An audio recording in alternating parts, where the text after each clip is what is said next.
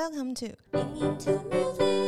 欢迎来到音音有代志，为你带来音乐大小事。我是实习生 Alice，我是 K B N。好，今天呢会搭配我们最新推出的电影配乐家专题，但是我觉得邀请到来宾非常非常的特别。对他虽然不是电影配乐家，但是他对于我们常常看到的电视上一些综艺节目啊的相关的配乐还有声音设计，相信他会有非常丰富的经验还有研究可以分享给我们的听众朋友。对，那呃，我觉得就是这一个电视节目的频道，就相信也是大家就是只要在家里打开电视都可以看到，就他们是公式。推出的全新的计时节目，我在工厂拍拍手的制作人刘志雄，欢迎他。嗯，大家好，我是刘志雄。好，那志雄哥可不可以给我们简单介绍一下，就是我在工厂拍拍手这个节目？呃，我在工厂拍拍手这个节目，我们总共花了一年的时间走访十六个工厂。那这个厂不见得是厂房的厂，有可能是厂域的厂，那包括飞机维修厂。游艇的制造厂，然后牧场、螺丝厂、面包厂、伐木厂、米酒厂、玻璃工厂，还有家具工厂。然后，其实我们不是要彰显那个产品制造的那些所谓的营收，因为产业的部分很多媒体都都有在做，所以其实我们是在强调那些生产里面的一些美学，还有职人们他们追追求精进的那些态度，然后。最重要的一点是，工厂这两个字一听到就觉得很生硬。那我们就是企图想要把生硬的产业的那个题材，把它转换成很温柔的人的故事，这样子。嗯，对。那 Alice，你有看过就是我在工厂拍拍手的他们的脸书粉丝专业吗？呃，有有有，我觉得很特别，就是有感觉到那种想要把比较。呃，严肃吗？或者是大家想到比较生硬的题材，然后用一些比较温柔的方式去处理的感觉。嗯，我觉得真的有，就是像刚刚制作人讲到的，就是一种温柔的概念。因为像是可能里面采访到的职人嘛，他们就会就是把他们的手就拿来当成就是粉丝专业的照片。我觉得就是光是这一点就觉得非常非常的温柔。对，那当然就是等一下也想要就是开始聊聊就是志雄哥他的制作的过程，也就是他影视工作生涯的分享。那就这一次节目啊，还跟以前比较不一样的是，就这次志雄哥是担任制作人的角色，那就还蛮好奇的，就是制作人跟导演的身份，或者是嗯，在心态上面有什么不一样？因为就我们这种门外汉就分不太出来。呃，通常如果如果说我要跟别人介绍说制作人跟导演有什么不一样的地方，就是如果。制作人的身份来讲，我就会说这个节目是我做的。然后，如果是导演的话，就会说这个节目的那一集是我拍的。哦，嗯，那也就是换句话说，就是一个节目只有一个制作人，但是导演有可以有很多个。就是比如说，我这这个节目有十六集，那有可能就有十四个不大一样的导演去分去帮我拍摄这些这些东西。那制作人要做的事情就是。他第一个要掌控预算，然后定题目，然后还有帮这个节目设一个 format，然后比如说摄影的调性、镜位的设计、叙述的方式，还有当然为要要为这个节目扛他所谓的收视的表现。嗯，对。那导演的话就只需要对他单单他负责的那一集去做创意的发想、去执行这样子。那志雄哥之前有没有私心比较喜欢哪一个角色？还是觉得这两个角色就是现在都试过了，都觉得还蛮有趣的？我还是比较喜欢当导演。嗯，就是还是不要先背收视率这样。对，嗯，倒也不是收视率，因为制作人要做的事情，我刚刚讲了很多，可是其实还有更多，比如说还有一些行政的事务，那些要处理，那很有。还蛮讨厌的。哦，真的。比较繁琐。对对对对对，但但这一次这个节目里面，我还是拍了三集。嗯，就身兼导演的身份。对，因为刚好原本找的原本找的导演，他刚好有状身体有状况，然后我找不到人，那就我只好自己跳下去去拍。哦，好，那就是因为担任制作人，相信就是志雄哥也一定知道，就是大概一档节目就是从无到有当中会经历多少的时间呢？这个没有一个固定的标准答案，但是其实每一个节目，不管公共电视或其他频道的电视节目，它它生成其实都一定都是经过不断的修正的一个你说作品，所以说实际上会花多少时间很难估算。那其实最难的就是在发想的那个阶段，哦，发想企划的那个阶段。大概往往几个月或甚至半年、一年都有可能。那这段时间也是最痛苦的，就是可能洗澡洗到一半，突然有一个想法、一个 idea，然后就很棒。然后洗完澡赶快出去把它写起来，然后明天跟老板讨论，马上被打枪。那你就会这种轮回就会一直一直 repeat，可能三四个月，那你就自己就变成一个有点像鬼打墙的那个状态。那可能撞了半年以后，突然。不撞了，因为鬼打墙的那个那个状况已经累积到一个，它可以算是能量的累积，累积到一个程度的时候，好像那个节目的雏形就就出来了。然后这个状态就是那个节目雏形出来以后，老板觉得说，OK，这样是可以可以可以往下做了，那我们就开始做呃填调，然后预防看景，然后差不多都把这些东西都做完了，我开始会找导演找企划来。来写这些东西，可是再来就是接接着就是要拍样片，所谓样片就是 sample，就是这个节目以后会长什么样子。可是这个时候就也不好找导演，因为你找到导演跟他说：“哎，你要负责拍样片哦。”他可能就逃走了。因为样片的另外另外一个层面就是说，你必须要改到好，因为是样片，所以一定是要呈现最棒、最最理想的一个状态，所以。会一直要求这边怎么样，这边怎么样，这边怎么样，所以样片的导演通常是最累的。但因为也是因为样片，所以我会投入最多、更多的时间跟费用去做把样片处理好。嗯，那比如说像米酒那一集，嗯，我记得是前前年的十二月开拍的，然后因为是米酒，我们必须要跟米有一点点关系，所以我们拍的米酒的制成，然后就要等。三月的时候，他去插秧，然后插秧完拍完，我们要等到六月，他要去收割，然后六月再去拍，就整个这样拖了大概半年多，然后才开始做最后的剪接。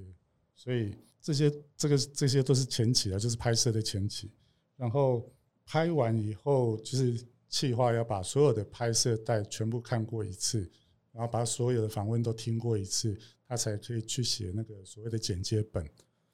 那写完剪接本以后，我看过，觉得没有问题，我才会把它给把那个剪接本给导演，导演再去做剪接。导演剪接完以后，大概在两个礼拜剪完以后，就可以送送音效跟送调光，啊，这两个东西都 ready 了，会到我这边，我再做最后的组装。组装完以后，就可以输出播出的档案。就这样，好累哦！哇，我光用听的就觉得好多步骤的感觉，真的，而且感觉是每一个步骤都要有很详细的处理过程。对对对，哇！而且就是刚刚志雄哥应该还少说到一个，应该是节目的宣传的部分，那边应该也是要做一些事前准备。哇，真的很很辛苦，所以制作人不好当，真的，难怪比较想要当导演。那就是嗯，志雄哥过往的作品，就是还有蛮多，像是谁来晚餐啊，或者是我在市场待了一整天，这些作品都比较偏嗯贴近生活啊，然后很纪实的感觉，然后也都拍的很平易近人。那就还蛮好奇，说在拍摄的时候要怎么样为每一档节目去定调它的风格。嗯，我在市场待了一整天，它虽然有主持人，但是其实我们一开始设定它是。几乎不露脸，就是要用一种比较神秘的，然后用主观镜头 POV 的方式去让观众去看，也就是所谓的沉浸式的拍法。嗯，那我在工厂拍拍手的话，因为没有主持人，因为要配合有一些，比如说产品的那个自动化的生产，因为那个速度很快，所以我们会呃用很多慢动作。但是不是一般的慢动作，一般的一般的慢动作就是平常的拍法，然后把它速度变慢，我们是用高速的摄影去去拍摄，大概可以想象，就是一定跟一般摄影机不一样。对，就是那个应该是快门下去会是快的。哇对对对，因为呃，一般电视是一秒钟会有三十格嘛，嗯。那那个高速摄影的话，就是一秒钟会一百二十格，嗯。所以你所有的动作的所有的细节都会被记录，嗯，然后回放的时候，在 playback 的时候就会那个动作是慢的，可是你每一个动作都是很清楚的，哦，而不是嗯。说只是把速度变慢。嗯，因为速度变慢，你用正常的拍法，速度变慢，只是动作变慢，可是细节还是一样没有看到。哦，高速摄影的懂了。嗯，懂了，懂了，懂了。什。么都会有，就好比，嗯。因为我我我也觉得认真的人最帅，所以嗯。我就这个节目里面会有有蛮多职人们的特写，然后还有他们的手势，然后哦还有一还有一个是微距摄影，就是米酒那一集，比如说那个米就这样一丁一丁点大，哦可是我们把它哦拍的很大，哦，或者是嗯所有眼镜的螺丝也很小，可是我们把它拍的很大，让你看到它真正的长的样子。因为我们、嗯比如说我们我现在老花很严重，我是那个螺丝我看不到它长什么样子，可是用微距的话，它可以把它放大到满的画面，你就知道螺丝长什么样子。那定调的部分就是我会固定用同一个角度去拍我们主要的受访者的那一双手。嗯嗯。因为以往就是我自己也曾经这样做过，就是每次拍人物的时候，就这样两个人站在那边微笑，嗯 这样，那个没有没有不好了，只是就看多了有点傻。嗯。那后后来我就想说，那拍手好了，所以手就会变成我们的节目的一个 ID。嗯嗯，很有记忆点诶。嗯那就嗯，志雄哥刚刚也提到，就是可能两个人这样拍摄也会可能有时候小尴尬或呆板，那就还蛮好奇说，像这种就是想要拍到最真实的样子的纪实类的节目，是要怎么样去嗯真正成功的捕捉到受访者身上的所谓的真实的人情味？因为大家可能就是知道自己被拍摄，可能都会有点紧张啊，或者是比较刻意什么的，那要怎么在拍摄上去辅助？我觉得最重要的一点是，一定要先卸下他们的心防，哦因为嗯文化的差异吧，就是比如说你拍欧美人士，因为他们的教育就觉得他们其实没什么好隐藏的，他觉得他自己有多少东西，他就可以愿意拿出多少东西去跟对方分享。那我们的文化就是比较内敛，所以有时候就会，即便自己很有料，可是他也不好意思讲出来。要谦虚这样。对，然后都说啊，黑博上那个没什么，没什么，只是他就是满身的功夫。那有另外一个重点，就是我觉得不管是就是当你在拍摄这这个提问的人，不管是导演、企划或者是制作人，他在提问的时候，一定都要真心诚意的去问，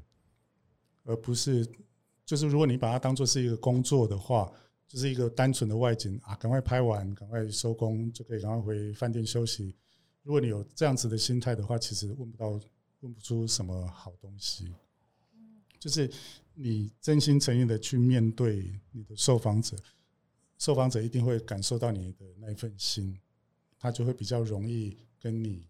分享他自己的人生故事。就像好朋友之间谈心一样的感觉。对，但是这个其实还蛮难的啦，因为有时候真的是没有办法那么快速可以卸下受访者的心防。那所以有时候我们就会比较取巧的方式，就是就跟受访者说：“那我现在关机哦，或者是说我就把摄影机就先收起来，但是我身上的麦还是继续录，还是继续留着，然后会继续录。”然后就会跟他说：“来，那我们就来聊聊天吧。”哦那他们也会很乐意聊天，因为他没有看到摄影机，都就不会就不会觉得很尴尬，那就会跟你一起聊，一直一直聊，一直聊，一直聊。因为聊天就很容易把他真正的东西讲出来。嗯那因为电视节目也不会，我们也不想要一直看到受访者的大头嘛。嗯嗯，一个人在讲话讲了三十秒，那你全部就三十秒都是他的画面，也蛮无聊的。嗯我们还有很多很漂亮的画面可以用来音色。那这个些它的声音，我们就可以当做是素材，哦对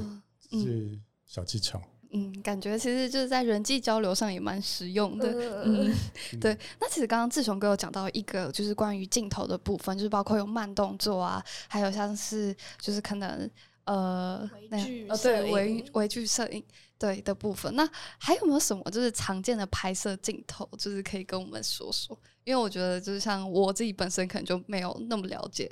但是又还蛮有趣的。我们会我们也会用一些小的机具、小的器材，嗯，就是很小很小，比如说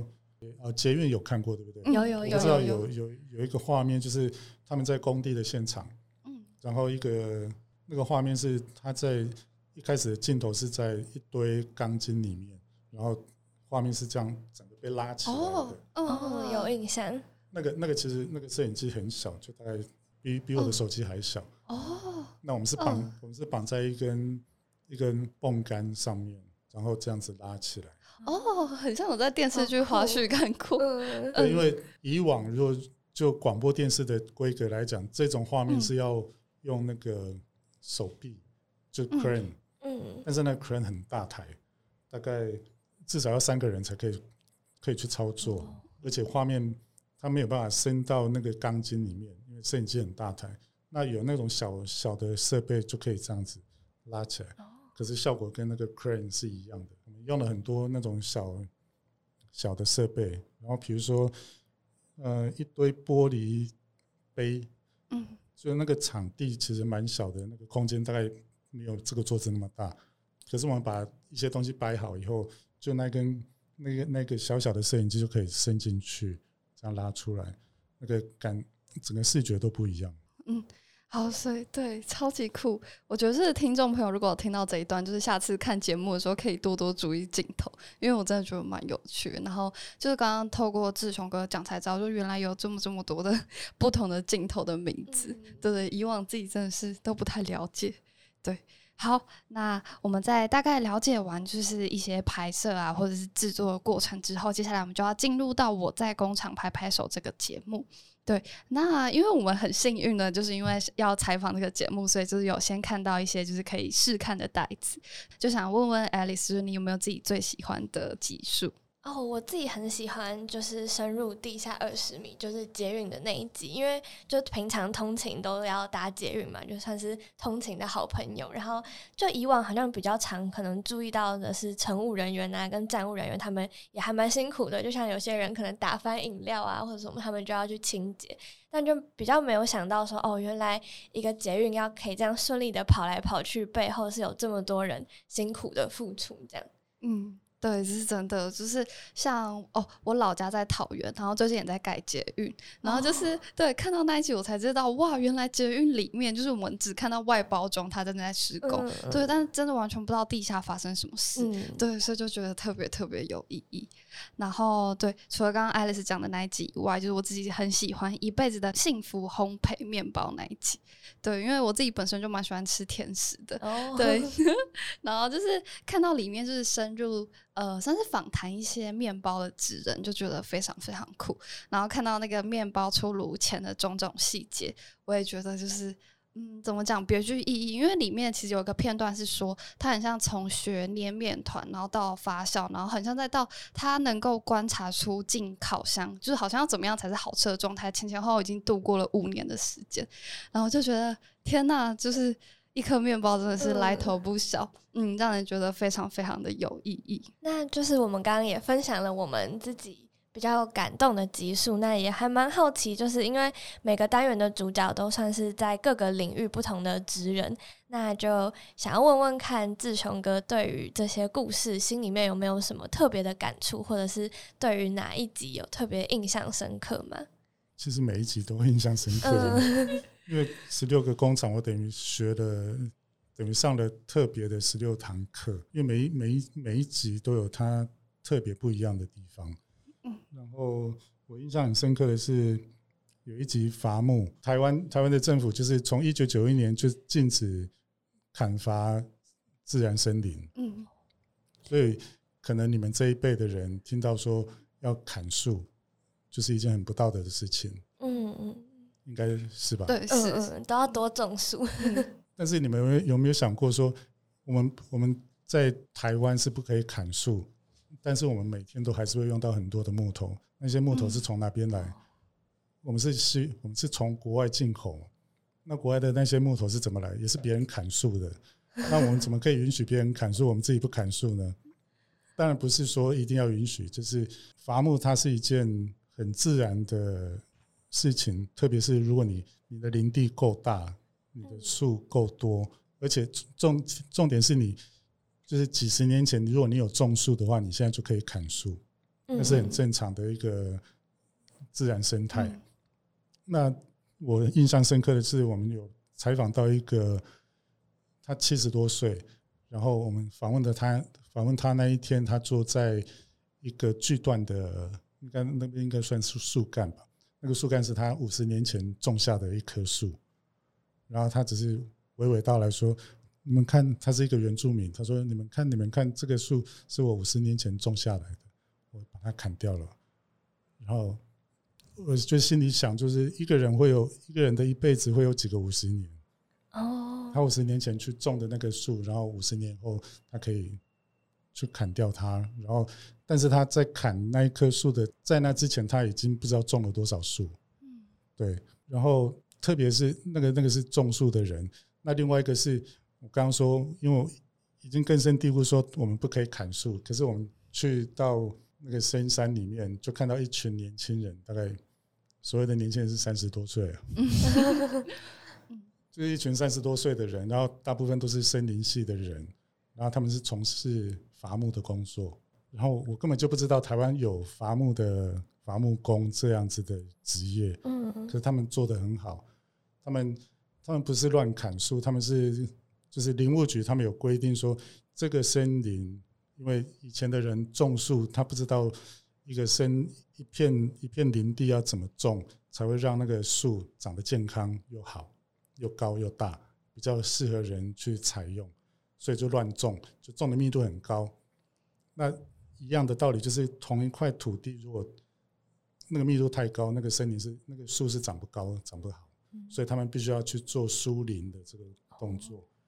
那他们就是在做这些动作。那当然，他们会去采，比如说像那个原住民，他们几十年前种的树，那现在已经长够高可以用了，然后他们就会去看。哦。那这两个是我印象很深刻的，就是。打破我自己的对于砍树这件不道德的事情的一些看法。嗯，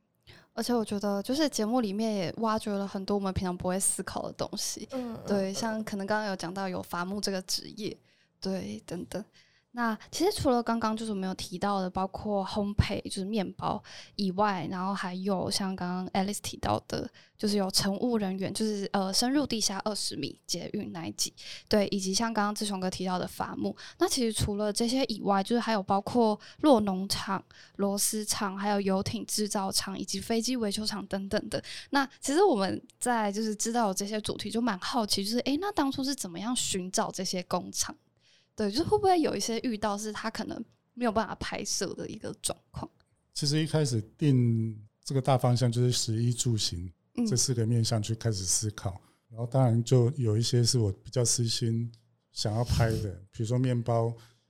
就是一个蛮讨喜的题目，很多人喜欢吃面包。那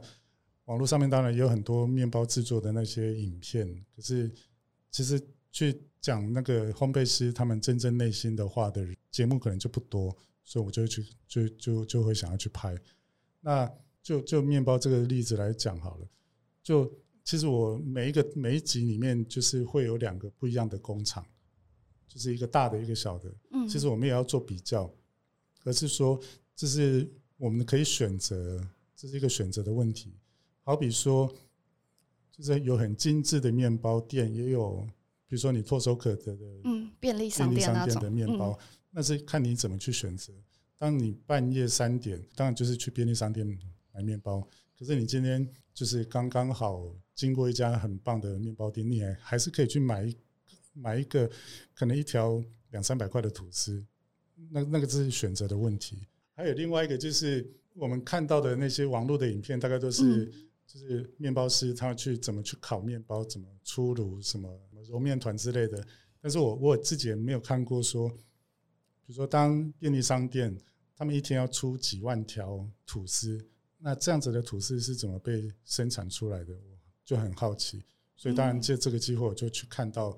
那么大的一个面包厂，光是他们的搅拌棒跟搅拌缸就比一个人还要大很多很多。嗯，那个那个场面是很壮观的。然后面包烤出来要先冷却，他们还有一个冷却槽，你们都看过就知道，有有有。跟一个塔一样，跟停车场一样，很高很高，那个大概应该有四米高吧。那因为刚刚有讲到主题是就是根据食衣住行，呃，去发掘的。那因为譬如说以面包来讲，一定肯定制作面包的工厂在台湾一定有非常非常非常多。那你们是怎么样决定？就是诶，那到底要去哪里拍？就怎么样选定那一个地方？当我决定要拍面包的时候，就找一个对面包有一点兴趣、对面包有感情的企划。哦，然后他嗯刚好也喜欢吃面包，然后他就会自己先把他自己喜欢的面包店先把它勾起来，然后去问，然后去了解、去看他们的环境。当然，我们在拍摄的这一这这两家面包店之前，我们大概也找了十几家大小不一的面包店，有的很有名，有的就是一般般。那有一些很愿意，有一些当然不不想被拍，他怕生意太好，他会做点。商业机密，对，也也有商业机密的问题，也有就是觉得他他现在已经够了，他不需要再不用再有客源。对对，他他们很担心嗯说他生意越来越好，不知道怎么怎么应付那些客面包做不出来。对，哦，那像就是一些稍微比较冷门一点点的题材，像是螺丝厂啊，或者是游艇制造厂这种，那那当初企划又是怎么样去发掘的？当然就是要靠网络去，哦，就是靠网络这样找。对对对对。哦，那嗯因为比如说像螺丝跟游艇好了，嗯，这两个产业在台湾可能你们是女生，所以比较没有对，接触，还还蛮陌生的。对。嗯但是因为我是高雄人，哦，那我从小就知道台湾的游艇就很厉害。嗯嗯，所以当然要去拍这个东西，我就知道往高雄去找就对了。哦，对，那螺丝的话，我我高中是念机械科，所以螺丝对我啊也不陌生。只是说我念书的那个年代跟现在的制程完全不一样，就是超乎我想象之外。那但是我知道螺丝的这个产业在台湾也是很竞争力很够的。我们就是你看到的一些双 B 的车子，特斯拉或者是一些跑车、超跑的那些车子里面的一些螺丝，有一大部分都是台湾制造的。嗯，对，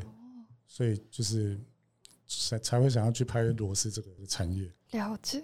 嗯，不过看来真的 男女会熟悉的产业稍微会少，有点不同。对对对，好，那呃，我们在讲完就是工厂到底是怎么找到的之后呢，想再请就是志雄哥分享一下，就是有没有就是制作过程当中你印象最困难的技术，就是可能从头到尾都好像不是那么顺利，或是等待期要特别特别的长，像是一开始有提到的可能就那一集那个那个不困难啊，那个不会只是要等，要等。对对对对对。嗯比较困难的应该是有两两个，就是废弃渔网再生跟废弃渔废弃的壳壳再生这两个题目很硬也很难。就是渔网我们都知道，就是不要用了就把它丢掉嘛。但是我们在陆地上面的人就会把它丢到可能资源回收厂，可是渔船上面的人他不用，他就直接丢到海里面去。那丢到海里面去会有什么影响呢？就是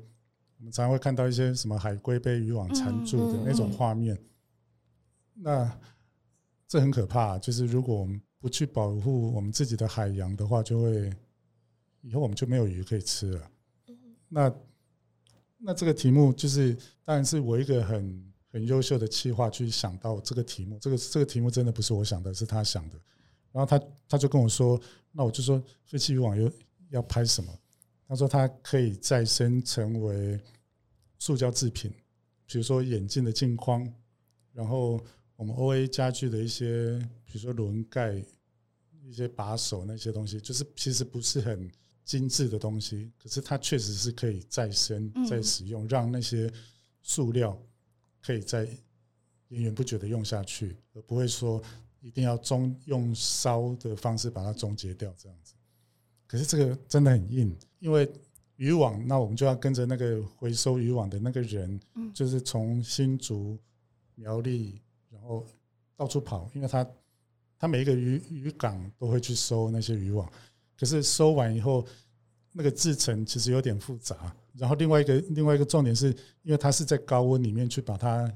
加热，然后挤压出来，可是那个画面我是拍不到的。嗯，因为摄影机进去，当然就也跟着那也些融化了对，那我们最后只能拍到说那些原料出来变成塑胶粒的时候的那个过程，就一颗一颗黑黑的东西也不好呈现，也不好表现。但是我因为我觉得这个题目很很有意义，所以就还是把它拍下去。可是真的看的会比较辛苦一点点，可是它是还是还是很好看的。嗯，就是当一捆捆的废弃的那些渔网，最后变成一副眼镜的镜框的时候，其实会让人很感动。嗯，而且也蛮震撼的，嗯就是意想不到的感觉。真的真然后的，这一集也特别难拍，就是那个导演他也觉得他很难赚，因为就是 我们一路从台北这样，先是拍渔网嘛，然后渔网渔网是以它已经被收集出来的渔网在渔港放放放着，然后渔渔网的源头在哪里？在海里面，然后我们就跟着，嗯就垦丁跟小琉球，跟着那些志工，他们就是有一群有一群潜水的志工，他们会带人下去潜水。那潜水的他是带客下去潜水，那潜水的同时又可以做资源回收，哦，就是把那些渔网哦弄起来，嗯让也让那些潜水的人觉得有事做。那也另外一方面可以让那附近的海域可以更漂亮。好聪明哦！嗯，对，那就是就是这样子下去，下去了两趟，嗯，然后就最后最后就好不容易才把这一集生出来。哇，有种就是台湾环一圈，然后还要下海的感觉。嗯哇，对，所以到时候大家就是记得观看这一集，对，嗯相信一定会有所收获。那我们刚刚聊了这么多，就是我在工厂拍拍手的内容，可以完全满满感受到志雄哥对于这些题材的热忱嘛。然后就有想到，就是之前在嗯、我在市场待了一整天，第二季结束之后，有许愿想要做工厂的题材，那如今也真的做到了。那今天就偷偷私信问一下志雄哥，接下来还有什么想要尝试的题材吗？就是小小预告一下，是如果我还能做节目的话，一定可以的 呃，因为因为我现在接行政职，哦。所以可能不见得有机会再做节目。但是如果有可以做节目的话，我想要拍火车，哦，就是嗯，火车旅行的的节目。哦，当然，因为台湾很小，嗯，高铁就南到北就两个小时就结束了，所以我想，如果可以，那我可能就出国去拍哦，别的国家的铁路。嗯，哇，感觉因为我知道有很多铁道迷，嗯对，感觉他嗯。们一定会非常非常的期待，因为我嗯。我也算是半个铁道迷，哦。所以我就喜欢嗯。坐在火车上面看外面，我也喜欢在外面看火车走来走去，嗯。那个都超级疗愈的。哦，好，那我们就敬请期待了。好，那再来呢，我们就要聊聊，就是关于比较像是配乐的部分，也就是说电视节目的配乐还有声音设计。对，那相信志雄哥一定就是蛮专业的。那首先，我觉得身为一个观众，你一定会知道的就是片头片尾的配乐。然后想问，就是诶，那片头片尾的配乐到底是怎么样制作或者是选定的呢？嗯，我会先从节目的名称开始去发想。那一开始这个节目不叫做我在工厂拍拍手，叫做我那时候只是暂暂定一个名字叫做职人工厂，哦，嗯就是职人们的工厂，工厂里面的职人，嗯职人工厂，所以当然相对就比较硬。然后我就想了想了几首几首几个音乐，几个方向的音乐，其中包括那个威尔第的那个《铁砧之歌》，噔噔噔噔噔，我觉得蛮有活力的感觉这个。就是嗯他会配合那个拍子。嗯如果你有看歌剧的话，他们就是那个铁砧，他们到那个重重音的时候会敲那个铁砧，嗯就选了那一首歌来当片头音乐。但是后来这个节目名称被改掉了，所以那个 那那个音乐跟那个画面也就跟着不见了。然后我后来又又想说，我在工厂拍拍手，他因为有可能我们会参参加国际的影展，所以他必须要有一个英文名字。嗯，然后我也不晓得我在工厂拍拍手这个要怎么翻。哦，然后后来就想说他们的双手，他们的双手，啊，就后来就想说，他们每一个我们拍摄的每一个职人，他们的都都是用他们的双手让我们的生活更美好。嗯然后那时候刚好就听到，不小心从听到酷玩他们的一首歌《Viva la Vida》，嗯，然后那个是西班牙文，然后但是我不想跟他们一模一样，所以我后来就去查一样的意思，Viva la Vida，一个是 D，一个是 T，那如果是 T 的话是意大利文，那意思是一样的，所以我后来就把我的外文的名字又叫 Viva la Vida。那后来就一直一直找，一直找，就刚好找到有一首曲，就叫做这个名字，然后我也觉得很喜欢，嗯刚好又是华尔兹，然后就把它用在这边当片头音乐。嗯，感觉是一连串的巧合跟惊喜的感觉。对，但我觉得就是刚刚好，就是我没有听到片头片尾的音乐，就也觉得跟节目我觉得非常非常的搭在一起。嗯，就也还蛮好奇，在看那些试看片段的时候，会发现就是配乐跟镜头的画面要搭配的很好。那这方面要怎么样做到呢？就是比如说跟呃一些画面或者是人物说话的节奏要怎么配合音乐？嗯，通常都会用，都会先根据画面，然后再去决定决定用什么样的声音、什么样的音乐。那当然，我会有一些预设的喜好，说我喜欢爵士，我也喜欢上白，也喜欢华尔兹。那可能在看某一些片段的时候，我就会跟导演讨论，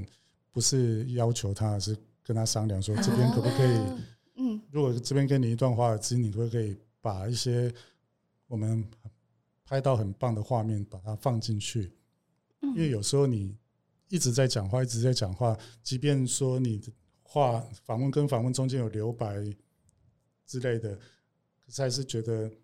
情绪还是有点激动，有点高昂。可是如果这个时候你放了一段，比如说三十秒、四十秒的，光是就是好听的音乐，然后搭上一些画面，其实就够了。所以这样这种这种时候，就会比如说给他一段华尔兹或者一一段 tango，让画面去说话，那就不用就不用人声，只要音乐就好。哦，嗯，那我们常常就是可能在看一些节目的时候，譬如说像那个倒茶的声音，可能就是所谓的拟声，对，那就还蛮好奇，因为其实看就是我在工厂拍拍的时候，也有一些拟声的效果。那想问问，就是诶，志雄哥，就是拟声究竟是怎么样制作诞生的？拟声的功能就是，它就是要帮观众跟成音师还原，跟录音师还原当时现场发生的状况真实环境环境的声音嗯环境状况。嗯对，所以然后因为不是每次收音都可以收的那么干净，也也许他收的很很干净，但是其他那个环境还有其他的声音的时候，你就这样子用的话，其实其他的那些杂音是会干扰观看的人的感受，所以这个时候需要拟声。那拟声的话，就是必须。就是我们现场收到的那个，比如说你刚刚说的那个倒茶的声音，嗯我就把那个声音收起来，让录音室录音师去听，哦，他就知道说这个时候的那个倒茶的情绪，可能他的水杯离他的茶壶有多高，他他知道，然后他可以用同样的接近同样的水杯跟茶壶再去录一次这样的声音，然后再套回去影片里面。嗯那你就你就会觉得，就是你声的最高境界就是你听不出来它是做出来的，哦，所以你看到画面就是该有声音，比如说一台巴士从画面的左边画到右边去，那声音当然是从左边到右边，你不觉得那是假的，因为你根本不知道它是做出来的，因为它就是自然发生的。所以拟声的最高境界就是听不出来它是做出来的。浑然天成的对，感浑然觉。天成。对，然后我好像也就是突然想到，就是很像以前国小的时候，自然课会有那种，就是你可能要把养乐多杯装不同高度，然后你敲击它会有不同哦高度的声响。对对对对，我觉得感觉是要细致到，就像刚刚志雄哥有讲，就他那个什么高度会有什么样的声音，就把它拟出来。哇，真的，我觉得声音设计大家就是也可以好好的注意一下。嗯，好，那我们在讲完就是每一集要怎么样选用合适的音乐，那我就不免还蛮好奇，就是可能有一些我们拍摄，可能假如毛片很长的一个状况，就是可能还是会有一些片段不得不删掉。那通常删掉的那些片段，就是志雄哥会怎么样，就是让他有点像是加以利用。这节目我们当然会拍很多很多很多想象不到的多的画面。那有一些东西是当下摄影师或者是导演觉得那个画面很很棒，应该是可以留下来。可是拍了拍完以后，脚本上脚本上面好像没有这一段，或者是没有需要用到那个画面，那很漂亮的画面没有用，就觉得很可惜。所以后来就是我参与过的节目，我就会。可能去如制作人，就是我当时还是导演的时候，我就去如制作人说，我这边可不可以放一段 MV？那所谓的 MV 就是把一些很棒，可是又用不到正片里面的一些画面，把它集结起来，去剪剪成一个很漂亮的视觉、听觉的享受的影片。所以我们有很多的画面，就是在这个节目有很多还不少的 MV 的片段，有有有，就是这样子生出来的。嗯，尤其是像我们刚刚蛮常提到的面包那一集，就蛮多 MV 可以欣赏，所以大家到时候都可以仔细看看。那就是刚刚在看节目的时候，就大部分都会发现是一些职人工作的画面，还有人物的访谈。然后刚刚志雄哥有提到留白的概念，然后在看的时候就有发现，嗯、有的时候是会有配乐，有的时候又可能没有，就是环境音啊，或者是就单纯是人声这样子。那这个是怎么决定的？还蛮好奇的。其实，嗯，应该一半一半吧。有一半是导演决定，有一半是我决定。但是那个我刚刚说的这个没有没有标准答案。嗯音乐或者是声音这个功能，其实就是让观众融入我们想要传递的那个情绪里面。嗯所以我这边，比如说这边也许会配上一个很慷慨激昂的交响乐，企图让观众的的心情会跟着澎湃。可是有时候我会刻意就是什么声音都不放，什么声音都不放，那种沉沉浸其实是另外一种力量，会让你觉得沉淀下来，然后可能会去想前面一个画面是。你会去思考前面一段的画面，或者一段受访者讲的一些话，或者是他的感想，让你去沉淀，然后你就可以去吸收，然后转换你的心情，再去看下一段，这样子。哦，有点像中场休小小中场休息这样子。哦，你可以可以这么说。对，心态又能够平稳下来。嗯，好，那我们再聊聊就是配乐部分之后呢，那想要问问就是最后一个，我觉得可能有点难回答的问题吗？就是想问问志雄哥，不论是身为导演或是制作人，就是你会怎么样定义电视节目中配乐这个角色？这一题很棒哎，因为就是电视节目它就是一个影音创作嘛。嗯那所谓影音创作这个，所以我我会觉得声音跟画面是等号的。哦，但是嗯。台湾的电视节目通常都是画面比声音重要很多，嗯。就是他觉得他有拍到这个画面很精彩，可是通常不会有人说这个声音很精彩，嗯百分之九十的人都会这样子吧。所以，可是我又觉得，呃，像我自己看电视或者是看影片，一定就是在家里，然后把扩大机音响都接好，然后从喇叭这样放出来。我觉得这个是对，这是我自己的，这是对电视制作的人的一种尊重，因为他很用心的去把他的节目做制作出来。那我当然就是用好的设备去听他制作的声音跟画面的结晶，这个就是变成一个节目。所以我一直觉得声音跟画面是等等号的。然后配乐的部分，我也是觉得我跟其他的制作人可能不大一样，就是一般的制作人就是影片剪好，或者导演他影片剪好，就是把那个初剪档，然后直接丢给录音室，交给录音师全权去处理做配乐的事情。但是我会通常我都会先跟录音室先沟通，跟他说，也许这一这一集我想要多用一点点 Tango，或者多用一点点爵士。那什么样？那爵士又分很多种，是要轻爵士还是什么爵士？什么爵士？我都会先跟他沟通清楚，或者是我去找 reference 给他听，那让他知道说我想要的是什么，然后再去做，再由他去选取，然后再放进来。那有时候我也会自己上我们公司的自己的那个音乐库去找适合的声音，然后给导演或者是给我自己去。跟着声音去做画面，这样子，也就是说，我觉得看电视是一种影音的享受，但是如果大家都用手机看，那就会比较